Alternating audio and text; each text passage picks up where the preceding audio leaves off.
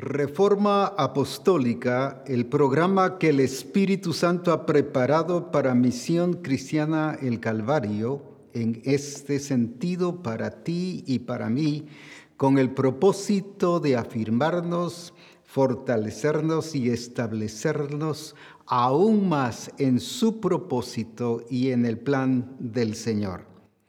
Cada día los procesos nos llevan a entender más lo que el Señor quiere hacer en nuestra vida y de esa manera conocer más a Cristo para que Él sea nuestra fortaleza, pero a la vez nuestro objetivo de alcanzar para que vivamos según su propósito y según su plan. Nos gozamos muchísimo de las personas que siguen escribiendo, que siguen enviando no solo sus tareas, sino comentarios que sirven muchísimo para crecer y que todos nos ayudamos mutuamente para crecer y desarrollarnos en el propósito y en el plan del Señor. Dios les bendiga y juntos disfrutemos de este tiempo para la gloria de nuestro Señor Jesucristo. Se ha estado hablando sobre la importancia de ser aprobados, pero lo mirábamos bajo la razón de ser comprometidos. Nadie puede ser aprobado si no ha habido compromiso, si no estoy comprometido con el plan, con el propósito, con el diseño del Señor, con el Señor mismo. Porque alguien que no está comprometido mira hacia atrás y la escritura dice que aquel que mira hacia atrás no es digno de él ni del reino de Dios. Entonces, ¿quiénes son los que son aprobados y alcanzan el objetivo? Aquellos que viven comprometidos con el Señor, que entienden que el pacto del Señor es no solo Dios comprometiéndose con nosotros, en su plan, en su propósito y la realización de su proyecto, sino somos nosotros. No es un pacto de dos, sino es un pacto de Él. Por ejemplo, el caso de Abraham, haré contigo un pacto, le dijo. No le dijo, va a ser un pacto entre nosotros dos, pongámonos de acuerdo, como hoy en día se supone o se asume que son los pactos. Entonces, 50-50, ¿qué es lo que vas a hacer tú? ¿Qué es lo que vas a hacer? No, no, aquí es Él como soberano rey, haciendo y diciendo y estableciendo las reglas, qué es lo que hay que hacer, y nosotros entendiendo que somos colaboradores en Él y para Él y por Él, por lo tanto, vamos a hacer cumplir el propósito del Señor y entendiendo que tú y yo somos representantes, somos los que estamos aquí para eh, eh, mostrar con evidencias el propósito y el plan del Señor, lo que es Cristo en nosotros. Generalmente pensamos en un pacto, como decía, como algo que, que y yo podemos decir, pero yo no me comprometí con el Señor. Esa puede ser una de las excusas que podamos tener, pero es Él el que establece, en el Señor es Él el que establece las reglas. Y soy yo el que los tengo que hacer, no porque esté subyugado, sea un esclavo, sino porque entiendo mi función y mi posición y que por eso mi responsabilidad es hacerlo cumplir ese propósito porque me hace un instrumento útil para la gloria de nuestro Señor Jesucristo. Entonces, ¿cómo vamos a alcanzar el objetivo? Cuando entiendo que Él es el Señor, que Él es el que establece las reglas, que Él es el que dice qué es lo que hay que hacer. Por ejemplo, Él ya dijo cómo quiere su iglesia, una iglesia santa, gloriosa, sin manchas, sin arruga, sin contaminación. Yo no tengo por qué reunir a la Asamblea de Misión Cristiana del Calvario de todas las demás congregaciones y definir cómo va a ser la iglesia. Algunos lo han hecho y definen cómo es la iglesia y cómo debe ser, pero ese es un atrevimiento y esa es usurpación de funciones. Y no solo de funciones, sino de la posición que tenemos en Cristo Jesús. Pero no estamos para eso, estamos como servidores de Él, como instrumentos útiles de Él para su gloria y para su honra. Ahora veamos aquí en el libro de 2 Corintios capítulo 3 y versículo 6, en la TLA, ¿qué es lo que nos dice en relación al compromiso? ¿Qué es lo que la palabra del Señor nos menciona? Usted dirá, pero la escritura no menciona de compromiso. Pues veámoslo en este pasaje entonces. Ahora, Dios nos lleva al presente. Ahora, Dios nos ha preparado para que anunciemos a todos, a todos, no la mitad, a todos nuestro nuevo compromiso con Él. Vuelvo a leer esa parte para que anunciemos a todos nuestro nuevo compromiso con Él. Vuelve a resaltar ahora, este nuevo compromiso no se apoya en la ley, sino en el Espíritu de Dios, porque la ley condena a muerte al pecador, pero el Espíritu de Dios da vidas. Dejémoslo ahí un segundito más para que anunciemos a todos nuestro nuevo compromiso con Él. Pero este nuevo compromiso dice que ¿dónde está basado? No en la ley, sino en el Espíritu del Señor, que es el que da vida y el que hace que esto sea una realidad en nosotros. Así que glorificamos al Señor por ello. Entonces la escritura sí habla de compromiso, sí. Qué importante entonces cuando yo estoy comprometido. No es una carga, es un deleite. Por eso Jesús decía, me agrada hacer la voluntad de mi Padre. Mi comida es hacer la voluntad de mi Padre. Cuando está hablando de comida, está hablando de necesidad. Y no es de alguien que lo estén eh, a cada rato diciendo, vengan a comer, como a veces las mamás hacen con los hijos, vengan a comer, ya está la comida, vengan a comer, vengan a comer. No es así, sino es alguien que busca porque tiene hambre, busca comer. Y dice, mi comida, está hablando entonces que para él era una necesidad hacer la voluntad del Padre, lo que a él le agrada. Y qué importante es eso, porque no es un compromiso que Jesús le dijo al Padre, yo lo voy a hacer, sino fue el Padre el que lo envió a hacer y él entendió que ese envío, esa comisión, esa misión implicaba no solo el compromiso de él, sino mi compromiso, que me involucró, me hizo parte de, me hizo que yo fuera el que le representara en este lugar, desde ese momento, desde ese momento yo estoy comprometido con Él. Entonces, qué importante es el que nosotros veamos que nosotros estamos comprometidos con Él. Recuerdo que alguien hace muchos años, cuando todavía se dejaba mucho tiempo para ser bautizado, Decía alguien, yo no me quiero bautizar, ya llevaba seis meses de convertido, o por lo menos de que había levantado la mano, según él. Yo no estoy comprometido con él, por eso no me quiero bautizar, decía. Bueno, si eres nacido de nuevo, o si te has convertido al Señor, desde ese momento estás comprometido. O sea, desde que venimos al Señor ya en su genética trae el compromiso. Vuelvo a mencionar, por ejemplo, tengo una semilla de naranja, la siembro. La semilla de naranja no está esperando que yo vaya a orar por ella. Ni, vaya, ni está esperando que haga proclamas. Yo proclamo que te levantarás, saldrás de la tierra, vencerás todos esos obstáculos y crecerás. No, no, no está esperando eso. Ya allí en la genética de esas semillas de naranja ya está el compromiso de ir de acuerdo a los tiempos en su crecimiento normal y natural.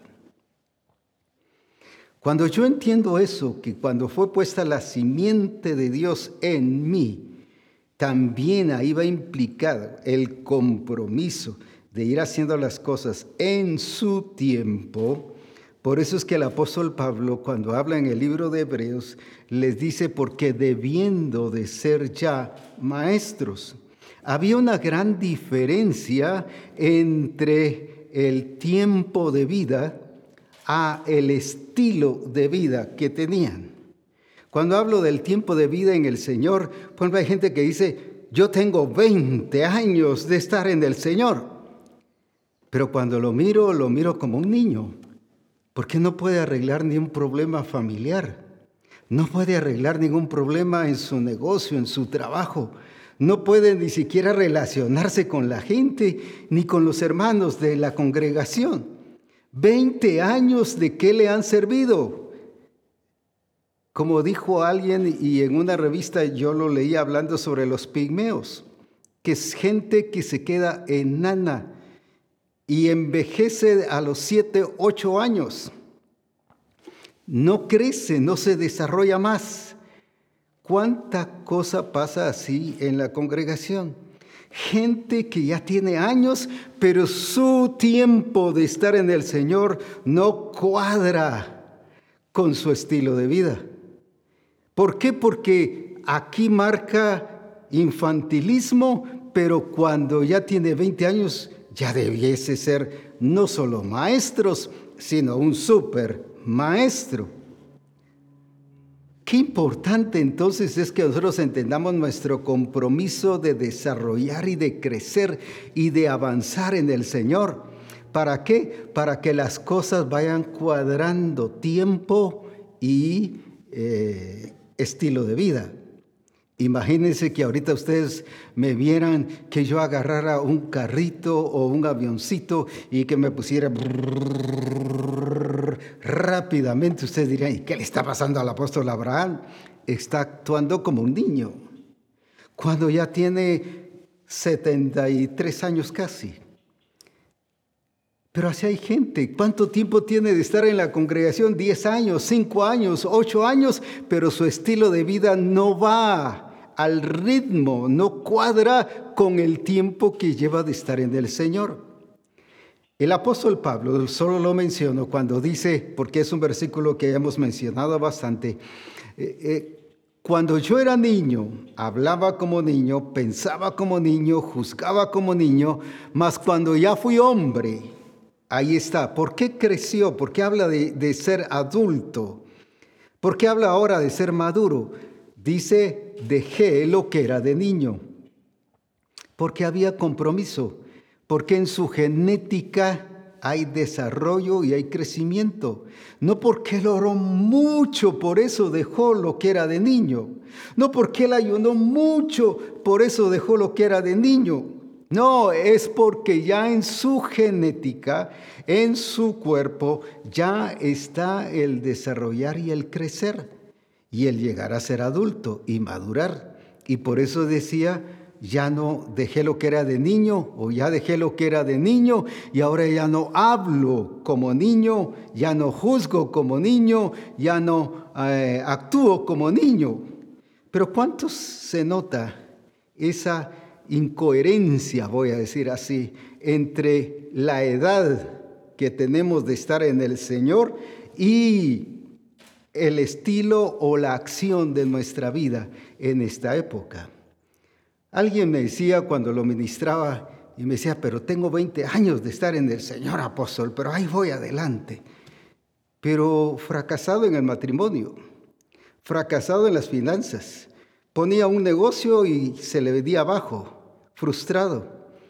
Con sus amigos se peleaban, no, no, no, esos son, y empezaba a sacar todas sus amarguras y resentimientos. Y con los hermanos dijo, con ninguno me llevo, fíjese. Todo un problema. Yo dije, pero no cuadra. ¿Cuántos años tiene de estar en el Señor y todavía está viviendo como un bebé espiritual? Queriendo que se le dé la leche espiritual y que se le repita y que se le repita y se le repita. Quiero hoy poner un ejemplo que a mí desde el principio me marcó.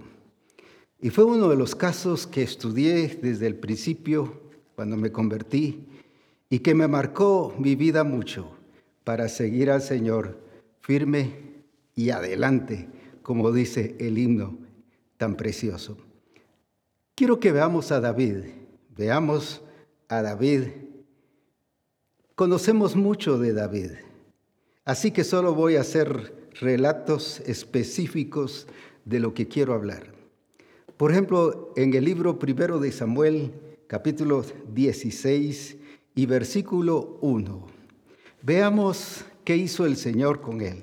No voy a hablar dónde nació, aunque sí nació en un hogar eh, bastante eh, problemático, donde habían diferencias, un papá que no sabía tratar a todos y por igual, a él lo tenía como apartado, lo hacía de menos, a él lo mandaba cuidar las ovejas, mientras que a los otros los lugares y los trabajos más específicos ¿Cuánta diferencia y problema notamos en relación a la familia? Sin embargo, encontramos a un David diferente que la escritura le llama un hombre conforme al corazón de Dios. En otras palabras, aprobado. Ahora veamos qué dice ahí en el libro de Samuel 16, 1. Dijo Jehová al Señor, ¿hasta cuándo llorarás a Saúl? Otra vez, ¿qué estaba haciendo Samuel? Llorando por Saúl, un rey que dice, habiéndolo yo desechado para que no reine sobre Israel. Llena tu cuerdo de aceite y ven, te enviaré a Isaí de Belén, porque de sus hijos me he provisto de rey. ¿Cuántos de nosotros nos pasamos la vida llorando por el pasado, llorando por el pastor que se fue, que hubo un cambio pastoral, o llorando por algo que hemos perdido? Un negocio, una empresa, alguna cosa. Sin embargo, aquí Samuel, a pesar de que él fue el que le dio la palabra, de que el Señor había quitado el reino a Saúl, y que él entendía o sabía bien que Saúl había sido quitado por Dios. Sin embargo, Samuel, a pesar de ser profeta, él todavía estaba actuando con sus sentimientos y emociones y que hacía llorando a Saúl. Cuando estaba mirando hacia un pasado, cuando el Señor lo que quería ahora era que mirara hacia un futuro, presente y futuro y le dice, deja de llorar a Saúl. Y eso es lo que hoy le dice el Señor a Misión Cristiana del Calvario, deja de llorar a los Saúles. Ya deja de llorar, ¿para qué estar eh, pensando en ellos y dependiendo de ellos? Deja de llorar a Saúl. En este caso, ¿qué estaba pasando? Miren la diferencia entre Samuel y Jesús. Samuel estaba llorando, pero estaba paralizado. No había que hacer, se estaba estancado, estaba, como decimos aquí, choqueado. ¿Y qué va a pasar con el pueblo? Si toda la gente me está pidiendo, los ancianos me están pidiendo que haga algo. Mientras que Jesús, frente a la tumba de Lázaro, lloró, pero no fue excusa el llorar para paralizarse. ¿Y cuántas veces agarramos el llorar y la tendencia de llorar y de llorar y llorar como excusa para no hacer algo y para que la gente nos diga, no, no, ten calma, pues quédate quieto, deja que te pase el sentimiento y entonces sí, aquí el Señor le dice a Samuel, deja de llorar, porque yo fui el que lo quité. ¿Y cuántas cosas cuántos Saúles, no solo personas, sino cosas que nos hemos enfrentado a la vida, que hemos estado llorando y lamentándonos. Yo hice, pero lo perdí. Mire, yo levanté una casita, pero vino un temblor y me la echó abajo. Pasó esto, pasó aquí, pasó allá. Y estamos pensando en lo de antes, pero no estamos pensando en el presente y en lo que el Señor quiere. Y viene el Señor y le dice, ya, ya, deja de llorar a Saúl. Ahora, ¿qué le dijo? Volvamos a ver el versículo de que, que agarrar el cuerno, llena tu cuerno de aceite, en otras palabras, haz algo. Y ven, te enviaré a Isaí de Belén, ¿por qué? Porque de sus hijos me he provisto de rey. Ahora, qué tremendo. Ya el Señor tenía todo planificado, ya el Señor había arreglado todo, ya el, plan del Señor, es que eso es lo que tenemos que entender, que una cosa se haya terminado no significa que el plan del Señor se terminó. Él tampoco se sacó de la manga el pensar en David. Yo ya dentro de los hijos de Isaí, yo ya me he provisto de rey. Oh, qué tremendo. En otras palabras, voy a decir así, en otras palabras, él miró y buscó y, revisó entre los hijos de Isaí, porque ahí era la casa donde él escogió para manifestar su gloria por asunto de descendencia y genealogía. Pero él dijo, no, uno no, no, el otro no, el otro no, el otro no. Y vio que David, pero ¿qué vio en David? ¿Por qué lo eligió? ¿Por qué lo aprobó para que llegara a ser rey? ¿Y cómo lo preparó para ser rey? ¿Dónde lo aprobó para ser rey? No allá en el reinado, lo aprobó. Leamos aquí también en el libro de, de primera, primero de Samuel, capítulo 17, versículo 33 al 36. ¿Qué nos dice ahí? Nos está hablando cómo el Señor preparó a David para ser rey. Uf, qué tremendo. Y veamos esto tan importante. ¿Qué dice allí? Primero de Samuel capítulo 17, 33 al 36. Dijo Saúl a David, no podrás tú ir contra aquel filisteo para pelear con él. Esto es lo que te dice el sistema. Tú no puedes, no sirves no estás preparado para tú ir contra aquel filisteo para pelear con él porque tú eres muchacho. El sistema te dice que eres, que eres eh, muchacho y él un hombre de guerra desde su juventud. Y de alguna manera tenía razón, lógica. Pero gloria a Dios por la preparación del Señor. Leamos el siguiente entonces.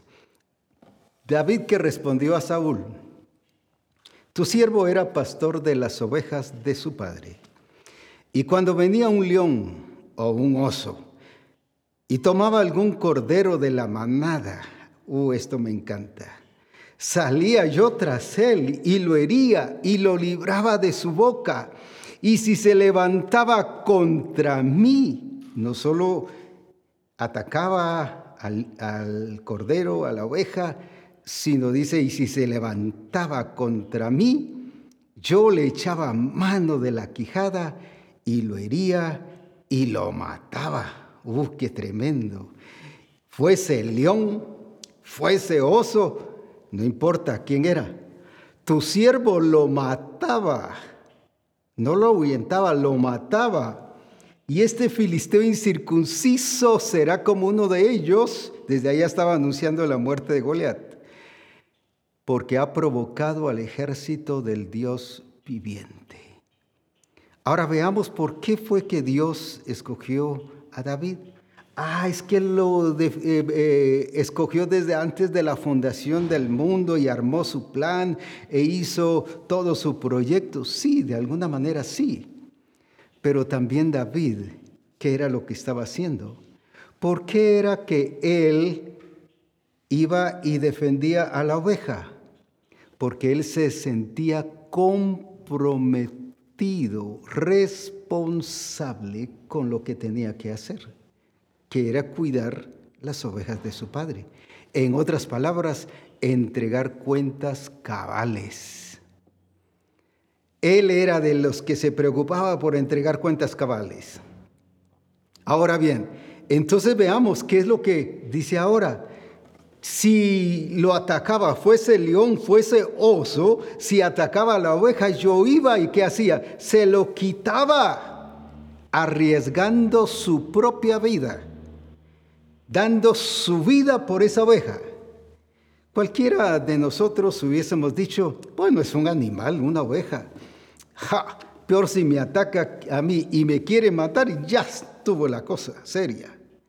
¿Cuántos de nosotros hubiésemos visto así este caso?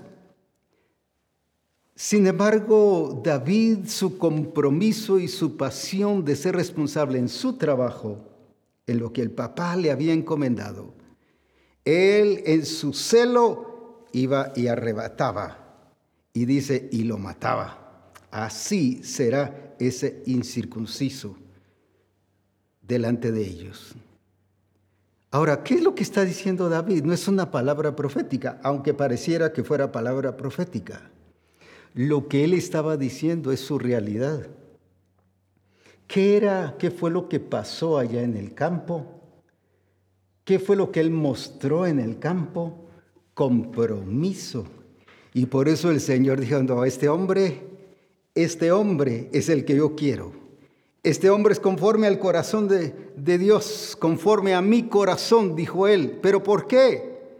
Ah, porque era un hombre que mostraba compromiso, pasión, que estaba dispuesto a, todo por ser responsable y entregar cuentas cabales, y por hacer que el león y el oso no se devoraran, no comieran a las ovejas, no les hicieran daño.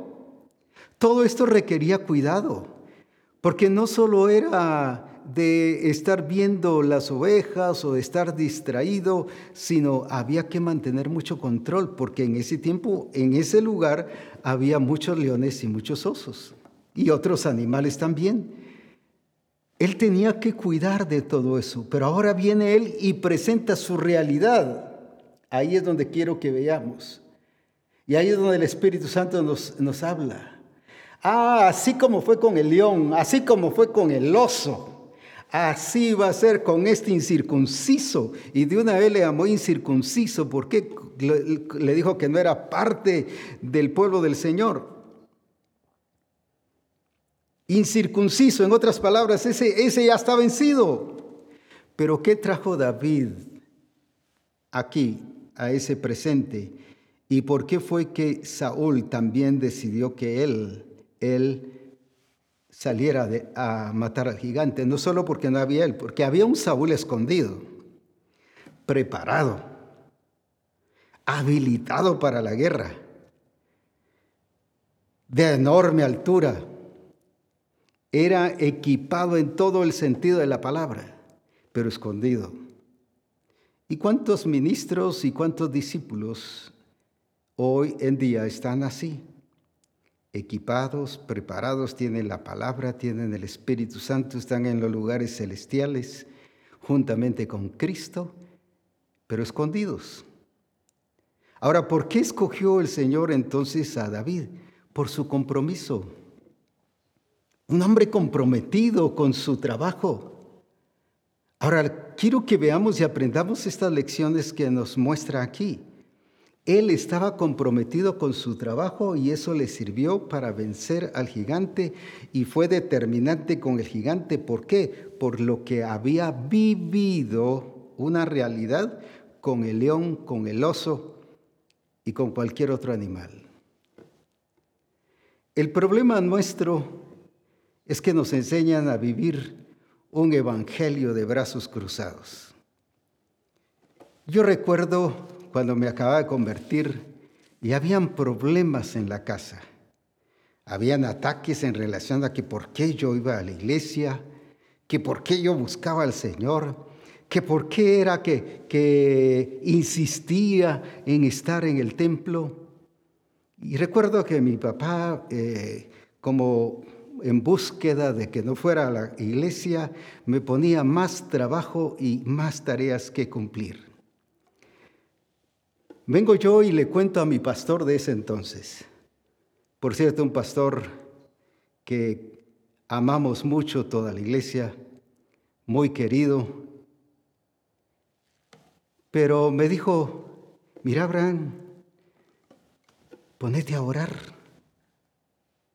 ayuná y vas a ver que eso se va a venir para abajo. Recuerdo que me puse a ayunar y yo ya de por sí ayunaba, desde que me entregué al Señor empecé a ayunar y empecé a orar. Y lo seguí haciendo, solo que ahora con esta guía, lo voy a decir así, que me dio el pastor. Pero los problemas empeoraron. Y llego y le digo, pastor, fíjese que los problemas empeoraron. Ah, es que así es porque tocaste el hormiguero. Yo sí, y tenía en la mente, sí, sí, sí, sí. ¿Y qué hago? Porque mi papá me exigía que tenía que aumentar el trabajo. Llego entonces y encuentro al superintendente de la misión en aquel entonces. Y le cuento, fíjese que fui con mi pastor me dijo eso, sí, Abraham, tenés que ayunar y orar y esperar en el Señor, deja que Él haga todo. Igual esperé un tiempo y las cosas siguieron peor. En eso yo dije, pero estoy yendo con el pastor, estoy yendo con el superintendente, pero no he ido contigo. Señor, ¿qué quieres que yo haga? Trabaja, me dijo, porque yo voy a trabajar a través de ti y vas a cumplir con tu trabajo. Yo dije, pero muy diferente. Allá el pastor me dijo que esperara. El superintendente me dijo que me esperara y no ha pasado nada. Yo nunca vi ángeles que vinieran a hacer pantalones y que aparecieran los pantalones hechos y ¡pum! Aquí está. Pero sí entendí cuando el Señor me dijo, tienes que trabajar porque lo voy a hacer a través de ti. Yo lo voy a hacer, pero no así como pensás o como todo el mundo piensa. Es a través de ti. Tú vas a trabajar. Y yo seguía trabajando y miraba que daba la talla y tres pantalones, cuatro pantalones, hasta que por fin llegó a un número mayor. Y decía, pero no, eso yo no puedo hacerlo. O sea, humanamente yo no lo hubiese hecho. Si alguien me pregunta ahora, me dice, eso es imposible. Y yo le hubiera dicho que sí, en el sentido humano. Sin embargo, cumplí con lo que mi papá me decía. Entonces entendí que era Dios en mí haciendo las cosas. Y a, a raíz de ahí le llamé un evangelio de brazos caídos. Nos enseñan, espérate, calmate, hay un problema familiar, pero ayuna, ora, que no está mal, pero no es solo eso, eso tan solo es el 5% de lo que hay que hacer. No arregla su problema. Mientras no arregle su problema, el ayuno y la oración no va a servir para nada. Pero no va y se pone al frente y arregla el problema.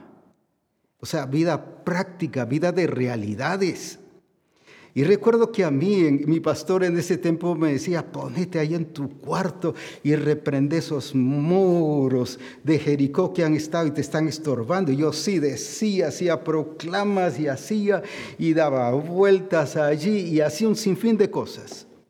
Y las cosas seguían peor. Cuando el Señor me habló de que era yo el que tenía que trabajar y Él iba a trabajar a través de mí, entendí y cumplí con lo que él, mi, papá me había pedido. ¿Y cuántas veces vivimos esta clase de evangelio? Una guía que a veces los pastores damos.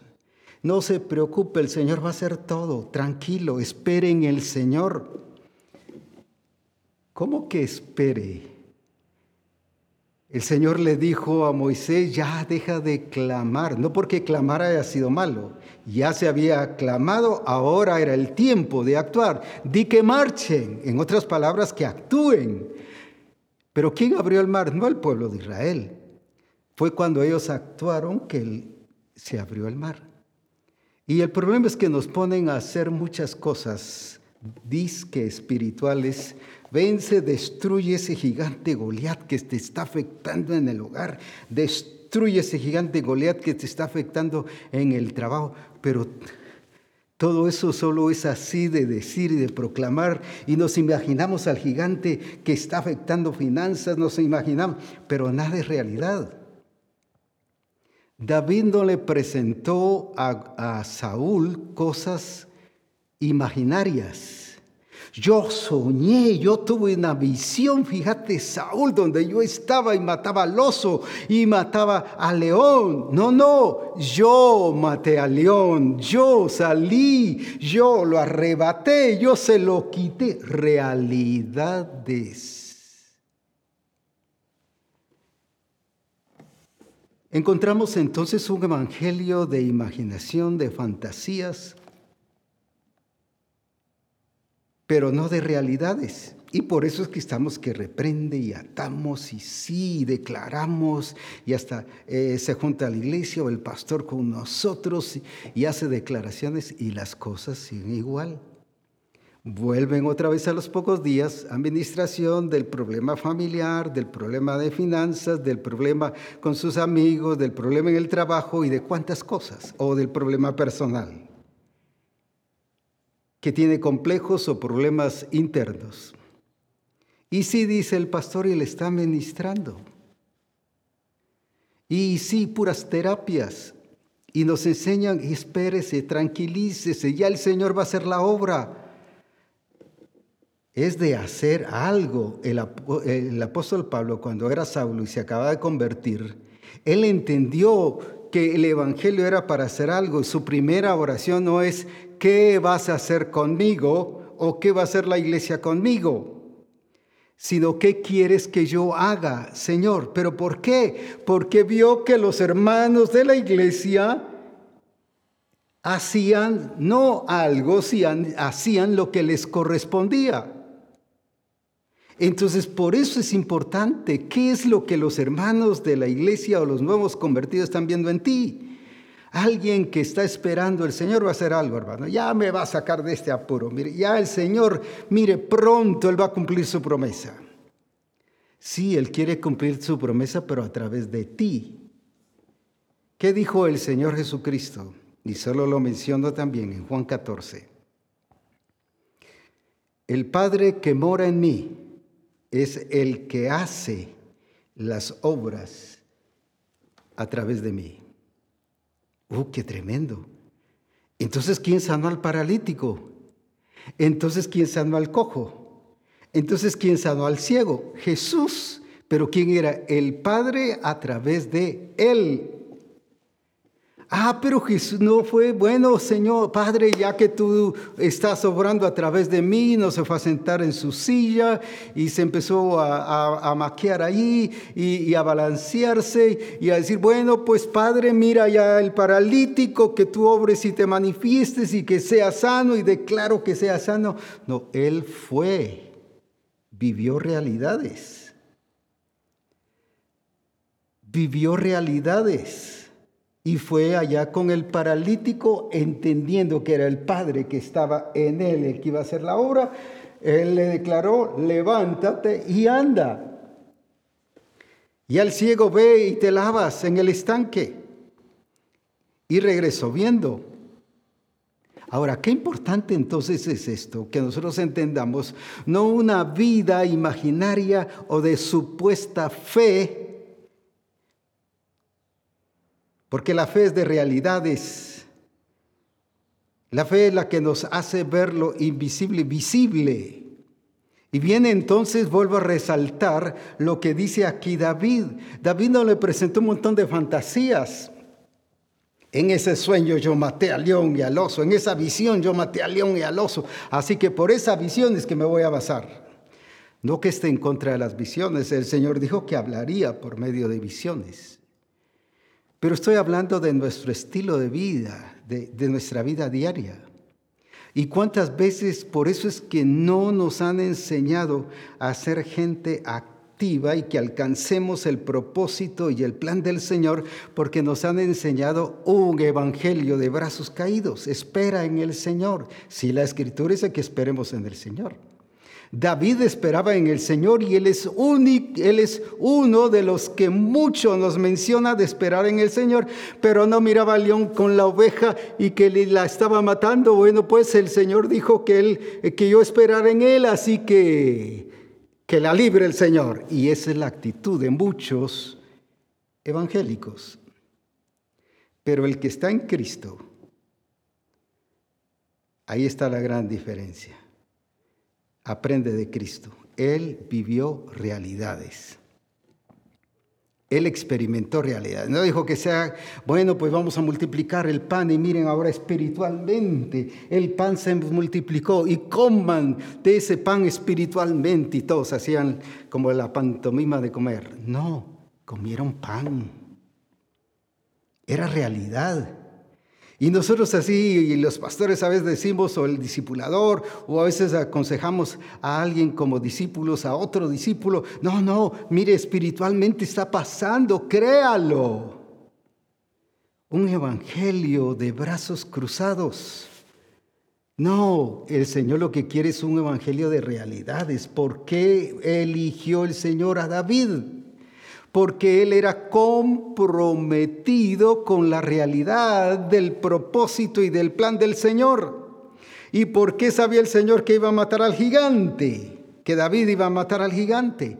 Porque él no estaba viviendo fantasías ni traía una vida en el Padre, en el Señor, de brazos cruzados, sino una vida de realidades. Yo vi cuando él, voy a parafrasearlo, me ayudó y quité al oso de su quijada, a la oveja de la quijada del oso y del león, pero no solo se los quitaba, sino dejaba ahí y los mataba. Y si me atacaba a mí, yo también lo mataba. No era sueño, no era visión, no era irrealidades, no era una fantasía, no era espiritualmente su lucha, como hoy hablamos. Le habló de realidades. El problema de la iglesia es que no vive realidades. Tiene un problema financiero y reprendo todo espíritu. Y sí, puede ser que haya un espíritu afectando sus finanzas o su negocio. Pero no, tiene que hacer algo porque es a través de usted y a través de mí que el Señor va a hacer las cosas. Veamos el ejemplo, me encanta, además de, de David, me encanta el ejemplo de Isaac en Génesis 26. Veamos en el versículo 2 y 3 qué nos dice. Ahí en Génesis 26, 2 y 3 nos habla y se le apareció Jehová Fíjese que la actitud, la iniciativa la tomó Dios. Qué importante. Y le dijo, no desciendas, le dio órdenes. No te voy a presentar este plan y tú mira qué haces. No, no desciendas a Egipto. Habita en la tierra que yo te diré. Y luego dice, habita, pero ¿cómo? Como forastero, como temporal en esta tierra y estaré contigo, pero me encanta esto, y te bendeciré, porque a ti y a tu descendencia daré todas estas tierras y confirmaré el pacto que y confirmaré el juramento que hice a Abraham tu padre. Ahora, ¿qué le dice el Señor? Te bendeciré. Qué tremendo Dios mismo diciéndole a Isaac, te bendeciré. ¿Y cuántas veces el Señor nos ha dicho en su palabra o a través de algún profeta o algo, yo te bendeciré? Pero lo vemos como algo superfluo, como algo nada más eh, imaginario. Pero es que no hemos entendido la bendición de Dios. Y aquí es donde muchos fracasamos, porque tenemos una esperanza falsa de la bendición de Dios. Usted dirá, no hombre, ¿cómo va a ser? ¿Qué está diciendo el apóstol Abraham? Se lo voy a decir, porque quiero llevarlos a vivir una vida real, una vida de realidad, porque lo estaba preparando para ser rey. A David lo preparó para ser rey, por eso fue que presentó realidades. Pero ahora, viene ahora con Isaac, y ahora el Señor también nos está enseñando qué es lo que nosotros debemos de hacer ahora como reyes y sacerdotes para Dios su Padre, ya que Él nos hizo reyes y sacerdotes. Él fue el que tomó la iniciativa. Veamos entonces en qué consiste esta bendición de Dios. Veamos en el versículo 12, y todos ahí generalmente nos quedamos Y así es como parte del proceso la bendición del Señor. Veamos qué dice ahí entonces. ¿Qué hizo Isaac? No se cruzó de brazos, Dios dijo que me iba a bendecir y Dios fue fiel en cumplir su palabra. No, él hizo algo. Pero no hizo lo que él quiso, sino en base a la promesa de que era una persona bendecida por Dios y su descendencia. ¿Y qué hizo? Y sembró Isaac, donde dice que es un, voy a decir así, evangelio de brazos cruzados. Sembró, actuó. Ahora, quiero resaltar tanto en uno como en el otro caso. Estoy hablando de David y de Isaac. ¿Cuántas veces nosotros no pensamos que el trabajo, ahí está trabajando Dios con nosotros? Ahí nos está perfeccionando el Señor. O en la empresa, o en el negocio, o en la familia. ¿Dónde preparó Dios a David? No fue en un templo, fue en el trabajo. Y muchos queremos que el Señor nos prepare en el templo, pero no en el trabajo. Y no vemos a Dios trabajando en nuestro trabajo, en el empleo, en la empresa, en la familia, en las relaciones que tenemos. Ahí nos está formando Dios. Pero lo mismo aquí Isaac no fue en un templo. No lo llevó a que cantara coritos y gloria a Dios. Y, no, no. Y si levantas la mano y proclamas, la tierra va a dar. No. Se puso a sembrar. ¿Por qué? Porque él entendía que la vida en Dios es de realidades. Es de realidades. Es de hacer las cosas, pero no en nuestra imaginación o, espiritualmente voy a producir fruto. No, Él sembró, se, enfrentó a la realidad, bendecido por Dios pero ¿qué hizo? Hizo que esa bendición se cumpliera como sembrando. Pero la iglesia hoy espera que el Señor le bendiga, pero con los brazos cruzados o los brazos caídos. Y parece una huelga de brazos caídos. Sin embargo, el Señor quiere manifestar su gloria y su poder en nuestra vida y expresar que Él es Dios y que es Señor sobre todas las cosas, pero a través de ti y a través de mí. ¿Qué hizo Isaac? Sembró. Sembró. ¿Y qué pasó ahí? Ahora, porque él era bendecido por Dios y porque entendió lo que era la bendición de Dios, ¿qué hizo? Sembró, trabajó. Ah, no, que si él es el que dijo, al fin de cabo él tomó la iniciativa, él me dio la promesa, así que voy a ser bendecido y que él dé fruto en la tierra. Al fin de al cabo, podríamos decir ahora en Génesis dice que fructificad y multiplicad, que también se lo dijo a la tierra. ¿Y cuántos esperamos así? Una esperanza fantasiosa, una esperanza nula. ¿Y cuántos se han muerto esperanzados? Y como dijo uno de los profetas, esclavos de esperanza. No, sembró bendecido por Dios, amén. Pero ahora él entendía que esa bendición la iba a ejecutar él y el Padre la iba a ejecutar a través de él. Pero ahora, ¿qué pasó ahí? Veamos otra vez el versículo 12. Y sembró Isaac en aquella tierra y cosechó aquel año ciento por uno y le bendijo Jehová. ¡Qué tremendo! Fíjese que lo bendijo y por eso sembró, pero al haber sembrado y cosechado y al haber hecho y producir fruto, lo bendijo Jehová.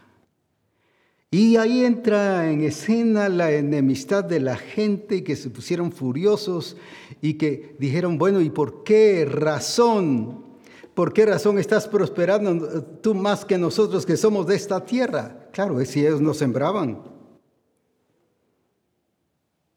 Ellos esperaban que solo la naturaleza hiciera algo, que cuando lloviera, y como ya habían pasado varios años, pero no hacían nada. Ahora, además de que sembró y cosechó tanto, ¿qué hizo Isaac? Veamos aquí en el, en el versículo 18. Eh, y volvió a abrir Isaac los pozos de agua. No se quedó con los brazos cruzados. Volvió a abrir, esa es acción, esa es ejecución los pozos de agua que habían abierto en los días de Abraham su padre, y que los filisteos habían cegado después de la muerte de Abraham, y los llamó por los nombres que su padre los había llamado. Él vio que era un hombre de restauración, pero había que ejecutar. Te bendeciré y que hizo y abrió y abrió los pozos que había abierto su padre Abraham. Ahora, veamos esto, lo que el proceso en que nos mete el Señor cuando nos está bendiciendo y cuando nos quiere bendecir más. ¿Qué pasó con esto? Este pozo se enojaron tanto los del lugar que le cerraron el pozo. ¿Cómo así? Pero si el Señor dijo que lo iba a bendecir y porque ahora le cierran el pozo. Y por eso dice la escritura en el versículo 21 que hizo entonces Isaac y abrieron otro pozo y también riñeron sobre él y amó su nombre Sinda, conflicto, pleito.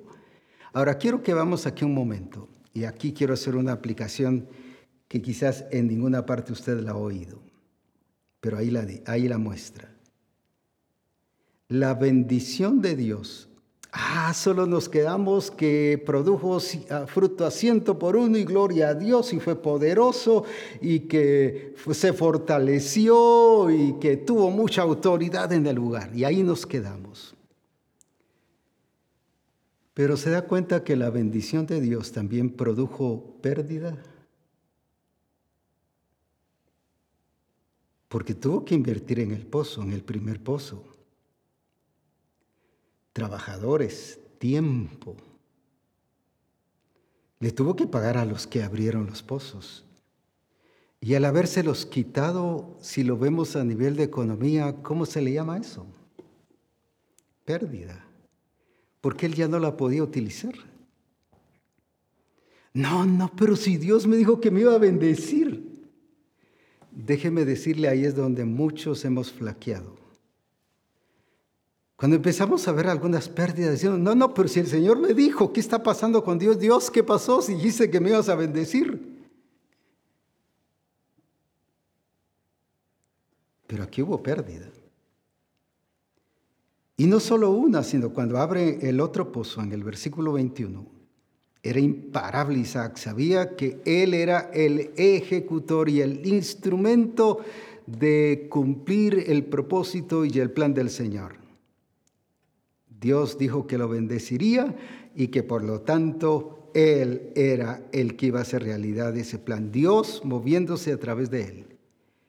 Y en el versículo 1, como ya leímos, dice que abrió otro pozo y la gente volvió a reñir contra él otra pérdida. Cualquiera y nos quedamos. Como dicen por ahí, aquí en Guatemala decimos pinchamos llanta o colgamos la toalla. En otros países dice poncharon llanta o el neumático. Y colgamos la toalla. No, no, no, yo ya no quiero nada. Decepcionado estoy de lo que tengo que hacer pero que Dios me dijo que me iba a bendecir y está viendo pérdidas. ¿Cuánto cree que le costó a Isaac abrir el primer pozo? Pagarle a los que abrieron el pozo tiempo, comida y cuántas cosas que podríamos mencionar. No fue barato. Se lo cierran y ahora abre otro, pero no se quedó ahí porque él sabía que Dios no dependía de las circunstancias, sino Dios tiene un plan. Como en el caso del nombramiento de David. Samuel pensó que era el fin y por eso se puso a llorar a Saúl. Y si el rey ahora, el Señor ya lo quitó. ¿Y ¿Qué pasó? Pensó que era el fin, cuando Dios tenía su plan. Y tú piensas así que es el final cuando Dios tiene su plan. Pero es el proceso que estás pasando de ver y de experimentar la gloria y el poder del Señor. Pero luego dice la escritura en el versículo 22, y se apartó de allí, no dice que peleó, discutió, reprendió al demonio, vivía de realidades, aunque ya existían ya demonios aunque ahí existían ya eh, eh, las obras del diablo, pero él no se puso, Satanás, te reprendo, te ato y, destruyo ese espíritu destructor y que me, de quitarme y de robarme los muros. No, él se enfrentó a la realidad. ¿Qué era lo que había que hacer? Uno se apartó de ahí, no peleando, sino entendiendo que él era una persona bendecida por Dios y que el Señor estaba manifestándose y moviéndose en él y a través de él. Y llamó su nombre Rehobot y dijo, porque ahora Jehová nos ha prosperado y fructificaremos en la tierra. Oh, qué tremendo. ¿Qué hizo entonces Isaac? Perdió uno, hubo pérdida, financiera, no solo pérdida de un pozo. Nosotros ahí perdió pozos y abrió otro pozo, lo contamos así como que fuera algo gracioso. Si lo vemos a nivel de finanzas, hubo pérdida, hubo una segunda pérdida, hubo una tercera pérdida, hasta que lo lleva Rehobot. Ah, qué tremendo. Pero ¿qué hizo? ¿Qué hizo él? No dejó que nada lo influenciara porque él entendía que el diseño y el plan del Señor de bendecirlo superaba cualquier circunstancia. ¡Oh, qué tremendo! No era el final, era porque el Señor lo estaba llevando en su proceso de cumplir y de llegar al lugar que el Señor quería que fuera. ¿Y cuántas veces así te pasa? Nos frustramos, nos quedamos y como decía hace un rato, nos ponemos a llorar y el llorar lo usamos como una excusa de paralizarnos. Es que si no me ven llorar, van a insistir que continúe. Y lloramos precisamente para, para que nos tengan lástima y que entiendan que, que ya no nos sigan insistiendo ni guiando es que el Señor tanto en David como en Isaac te lleva realidades. Cuando a mí se me pincha una llanta o se me poncha, como dicen en algunos países, un neumático, yo nunca he visto al Señor que baja con un ángel y el ángel me prepara y me arregla la llanta. La tengo que arreglar yo. Realidades. No, Padre, ¿qué me pasó por esto? Reprendo al espíritu que pincha llantas o que poncha los neumáticos. Reprendo toda acción del diablo. Que eso es lo que hacen muchos evangélicos. Pero los hijos de Dios nacidos de nuevo, que conocen a Cristo, saben cómo actúa Cristo en realidades. No solo en realidad, sino en realidades. Pues había que cambiar la llanta ¿Qué pasó con Isaac? ¿Le cerraron un pozo? Bueno, pues hombre, hay que abrir otro. Y no, como dije, no era porque, y ganó en esta parte por que le cerraron el pozo y le pagaron el pozo. Aquí está, lleva, cerramos tu pozo, pero aquí te lo pagamos. No, hubo pérdida, hubo pérdida y hubo otra pérdida. Pero hasta que lo lleva el Señor a un lugar espacioso y donde él pudo ya levantar su tienda y establecerse. Pero si era bendecido, ¿por qué estaba pasando eso? El proceso que el Señor te lleva para establecerte. Y ahí es donde muchos ponchamos llanta, o como decimos aquí en Guatemala, pinchamos llanta en los negocios o en la empresa. Uno, ¿y qué pasó? Flaqueamos, pero y salimos peleando y reprendo este lugar y hasta, hasta movemos las piernas y, somatamos los pies y decimos, queda esto maldecido porque atacaron al siervo de Dios y a los hijos de Dios. ¿Y cuántas cosas más? Sin embargo, él se apartó. Pero fue a qué?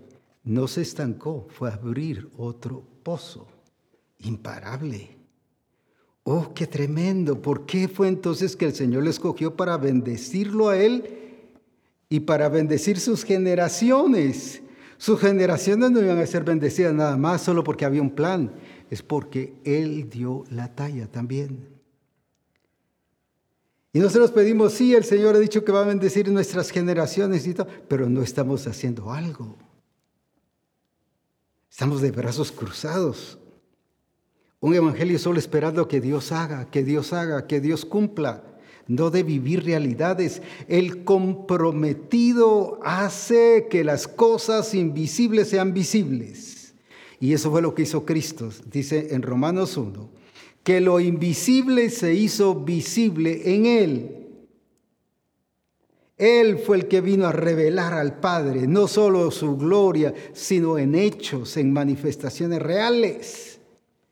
Por eso es que en las bodas de Caná dice, y vieron su gloria. No dice, oyeron de su gloria o les predicó de la gloria del Padre. No, vieron cosas visibles, cosas notorias. Y esa es la clase de vida que el que es aprobado por causa de que es un comprometido con Dios, como en el versículo que leímos al principio, hace manifestar y revela a un Jesucristo real y verdadero manifestándose en y a través de nosotros. Pero me encanta la actitud de Isaac. ¿Qué dice ahí en el versículo 25? ¿Cuánto había perdido? Uno que cerró el pozo, el otro que le cerraron el pozo, cuando riñeron con él y cerraron el pozo. Pero ahora, ¿qué hizo? ¿Qué nos dice ahí en el versículo 25? Y edificó ahí un altar. ¡Uh, qué tremendo! E invocó el nombre de Jehová. No para llorar sus penas ni sus lástimas. No llegó como un víctima y plantó allí su tienda imparable. Y abrieron allí los siervos de Isaac un pozo, siguieron abriendo pozos. Pero me gusta esto, edificó allí un altar. ¿Cuántos de nosotros de una pérdida, de otra pérdida, de otra pérdida? Lo que menos tenemos es deseo de adorar a Dios. ¿Y por qué le voy a adorar si no cumple sus promesas? No tengo ganas de cantar. Mire usted, estoy todo deprimido. Es que estoy frustrado. ¿Cómo llegó Isaac a ese lugar? ¿Qué fue a hacer en Berseba? A edificar un altar a Jehová. Ni a decir sus penas, mira Señor, aquellos ingratos Maldícelos, Padre, repréndelos, que nunca llueva en el lugar de ellos. No echó juicios. Se puso, dice, a adorar y a exaltar a Jehová.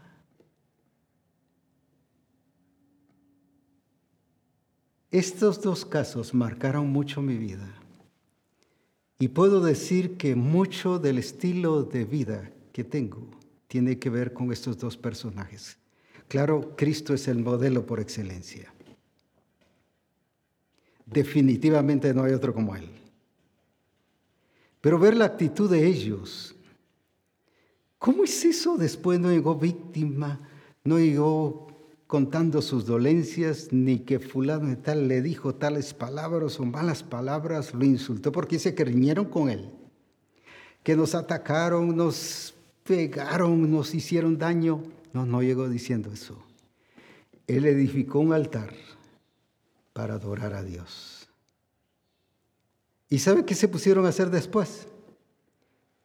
Dice que los siervos de Isaac abrieron otro pozo, imparables. Esa es la clase de gente comprometida. ¿Por qué escogió Dios su descendencia? Y porque de allí viene Jesucristo, claro, viene de Abraham, de Isaac. Pero ¿por qué viene de allí? ¿Por qué viene ese Jesucristo ya con una genética vencedora, comprometida? De ahí viene David y luego dice en la genealogía, de ahí viene Jesucristo. Ahora, fíjese que no es solo un asunto de, de aprender buenos hábitos o valores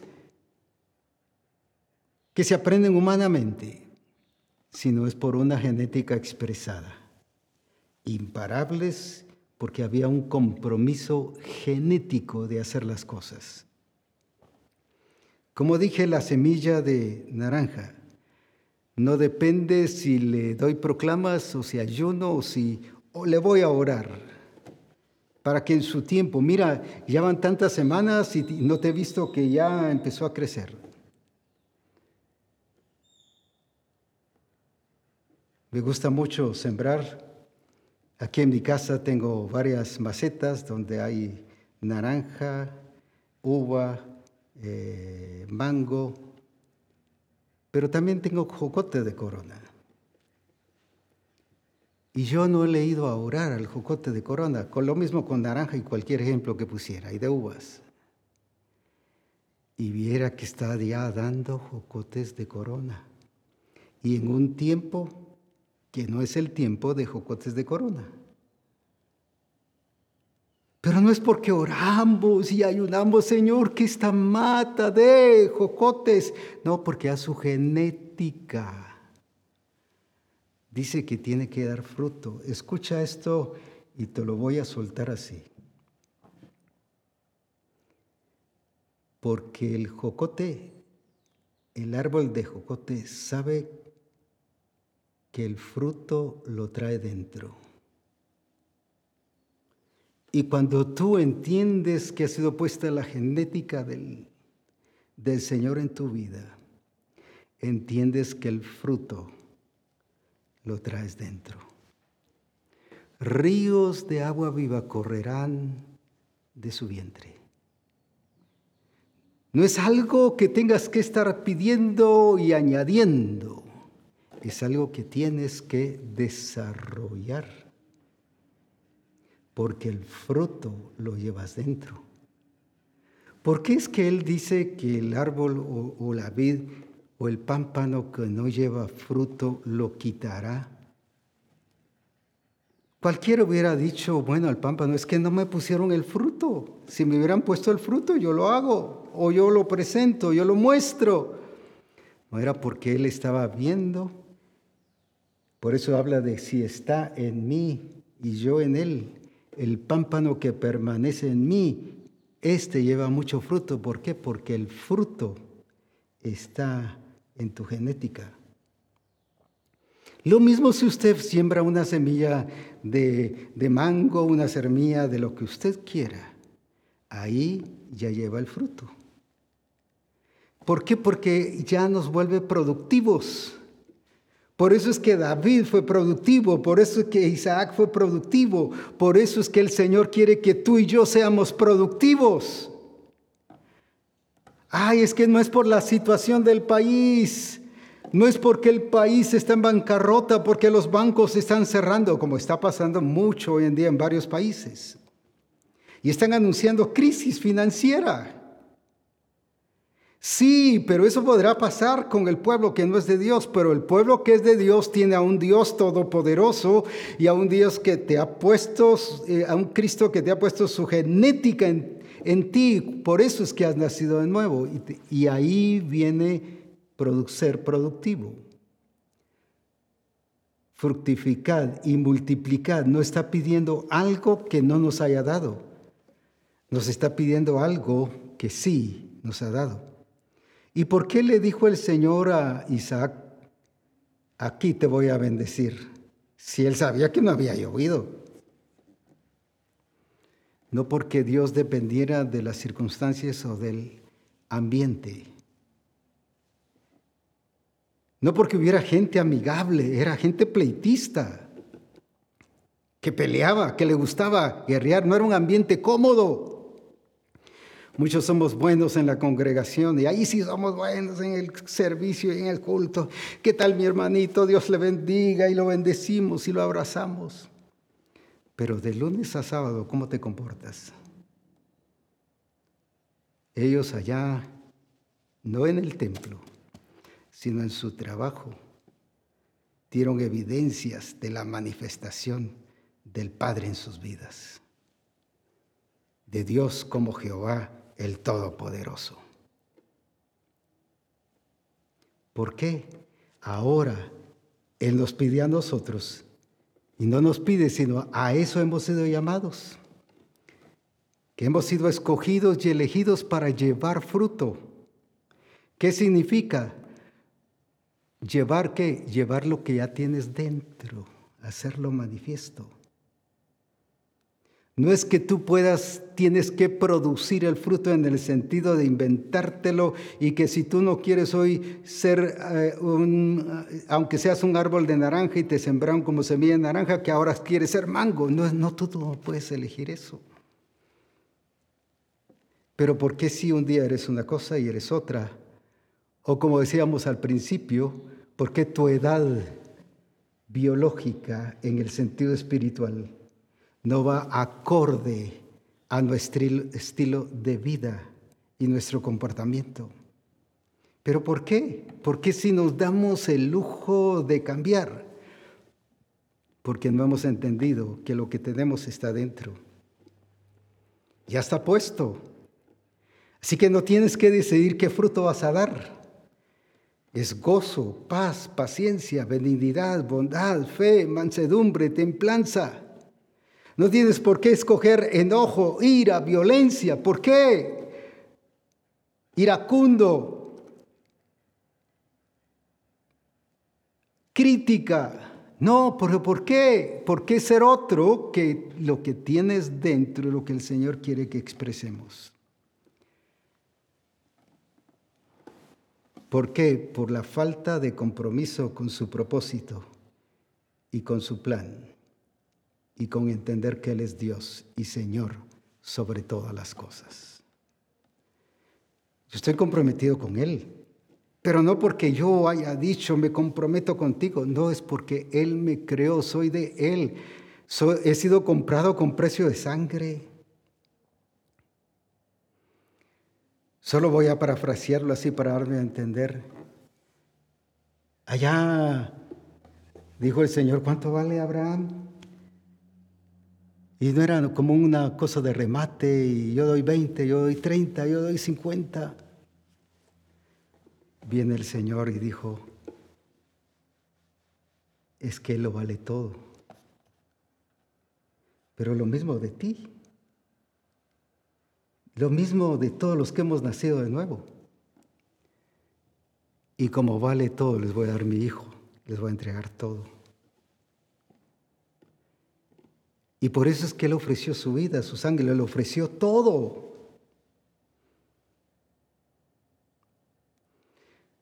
A veces nos pasa como con los huevos y con el tocino. Algunos piden huevos con tocino y está bien y sabroso, qué rico, pero no saben lo que implica. A la gallina no le cuesta tanto poner huevos. Pero al cerdo, al marrano, le cuesta su vida cuando tú te estás comiendo un tocino.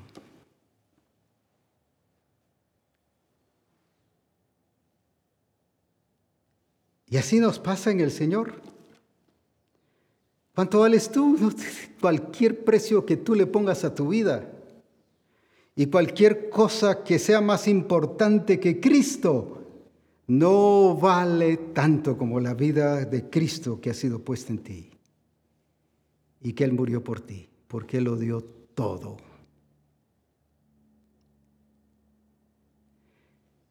El cerdo para dar el tocino tiene que ser muerto, dar su vida. Qué tremendo. Ahora no porque estoy explicando que Cristo sea como un cerdo, solo puse ese ejemplo para darme a entender. Y aunque es la gallina la que hace más bulla, Y por eso es que hoy veces cuando uno se está quejando, le dicen, no seas como gallina. Pero ¿cuántos hermanos actuamos así? ¿Sabe por qué? Porque no hemos entendido el valor de la vida de Cristo y lo que Cristo ha puesto en nosotros, que ya nos hizo comprometidos y aprobados desde ya por la naturaleza nueva, porque Él aprobó en Cristo la naturaleza nueva. Lo que tenemos que ahora eh, que hacer es desarrollarla y expresarla y revelar su gloria en todas las cosas. Dejemos de llorar y dejemos de usar el llorar como una excusa para estar parados. Hagamos como Jesús lloró, pero no lo paró. Lázaro, ven fuera. Y el que había estado muerto salió con vida. Seamos gente que veamos la realidad de las cosas. El Evangelio no es de fantasías, ni de cosas espiritualizadas, que porque doy vuelta ya derribó el muro de Jerusalén, o el muro de Jericó, perdón. He visto un montón de gente danzando y dando siete vueltas. A veces en los congresos, tanto aquí como en los diferentes lugares. Y después me llega a pedir ministración. Y, Ore por mí, que estoy en conflicto. Digo, pero ya según si votó los burros. Puro cuento. Es importante que vivamos realidades. La vida en Cristo es, por eso habla de la verdad. Él es la verdad. No solo que no es mentiroso, sino está hablando de que Él es la realidad de todas las cosas. Lo invisible lo hizo visible. Y esa es la iglesia que el Señor está preparando. Una iglesia que, como dijeron los discípulos, lo que tengo te doy. David no se dejó llevar por fantasías, ni le contó fantasías, ni visiones, ni sueños a, Saúl. Le contó realidades. Esto es lo que pasó y por eso sé que va a pasar esto. Aleluya. Pero lo mismo Isaac. Y por eso fue que se puso y levantó un altar y se puso a adorar a Dios. Y después los siervos fueron a trabajar y abrir otro pozo. No se pararon. La pregunta es, ¿por qué estás parado? ¿Porque estás frustrado? ¿Porque te fue mal? ¿Porque no saliste adelante? Pues hombre, estás en ese proceso. El Señor quiere que arregles las cosas que tienes que arreglar y seguir adelante. No tampoco necedad con algo que es tu decisión y no es lo que el Señor quiere que hagas. Eso es otra cosa.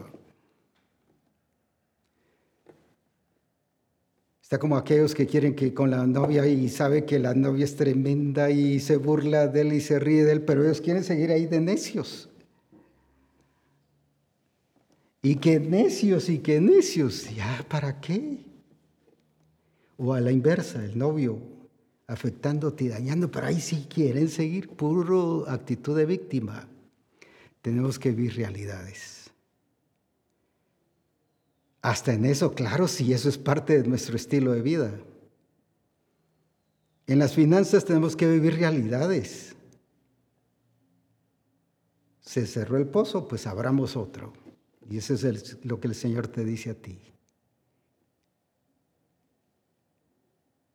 Qué importante es que veamos eso. El aprobado es porque es comprometido. Y el comprometido es porque es acorde a la genética, al gen de acuerdo a la semilla que el Señor ha puesto en ti y en mí. Así que eso que nos quiere decir el Señor hoy, que tú y yo hemos sido llamados a ser productivos. Y recuerda, el fruto lo tienes tú dentro. El fruto lo tienes tú dentro. Sácalo, revélalo, muéstralo, que lo invisible sea visible. Y que la gente en las naciones vea la gloria de un Jesucristo que es Señor de señores y Rey de reyes. Que Dios te bendiga en relación a esto y que juntos sigamos viviendo una realidad de vida en Jesucristo no un evangelio de brazos cruzados o de brazos caídos, de esperanzas, sino de la gloria de Jesucristo que se ve, que se nota, que es visible. Alabado sea el Señor. En relación al Congreso de noviembre hemos estado siguiendo con los preparativos.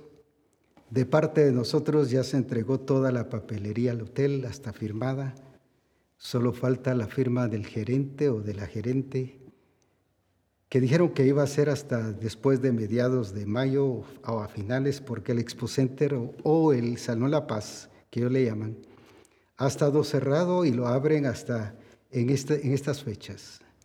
Y que hasta que ya esté abierto, entonces es que logran firmar dicho documento. Por lo tanto, es mejor no indicar algo, aunque ya las fechas están apartadas y separadas, pero por eso no hemos girado ningún anuncio, porque está pendiente no de parte nuestra, sino de parte del hotel en stand-by, en espera, el momento en que se abra el Expo Center, ahí se firmará. Eso nos está dando tiempo a hacer revisiones en muchas cosas para arreglar las cosas y hacerlas de acuerdo al Señor en todo lo que respecta a la preparación del Congreso. Así que eh, eh, damos gracias al Señor y seguimos orando de que el Señor se siga glorificando en esto también. Queremos agradecer por este medio al hermano Anel Quesada de Poptú Petén. Él ha estado sembrando fielmente y constantemente para el grupo, el equipo de multimedia. Y siembra para que después de que haya reforma haya almuerzo y haya ese tiempo de comunión. Pero ya lleva varios años de hacerlo, dos, tres años, donde ha actuado fielmente el hermano, sembrando y sembrando. Usted dirá, pero yo sembré y mandé una mi siembra para reforma y no me dijeron nada. Estoy hablando de alguien que ha permanecido, y no porque se le esté exigiendo, sino la escritura dice hay que dar honor al que honor merece. Y porque también debemos de honrar, eso es lo que dice la escritura más bien, aquellos que también son fieles y están sembrando. Así que hermano Anel Quesada, le bendecimos el grupo de aquí de de multimedia le bendice. Todos estamos enterados de su siembra, de su ofrenda.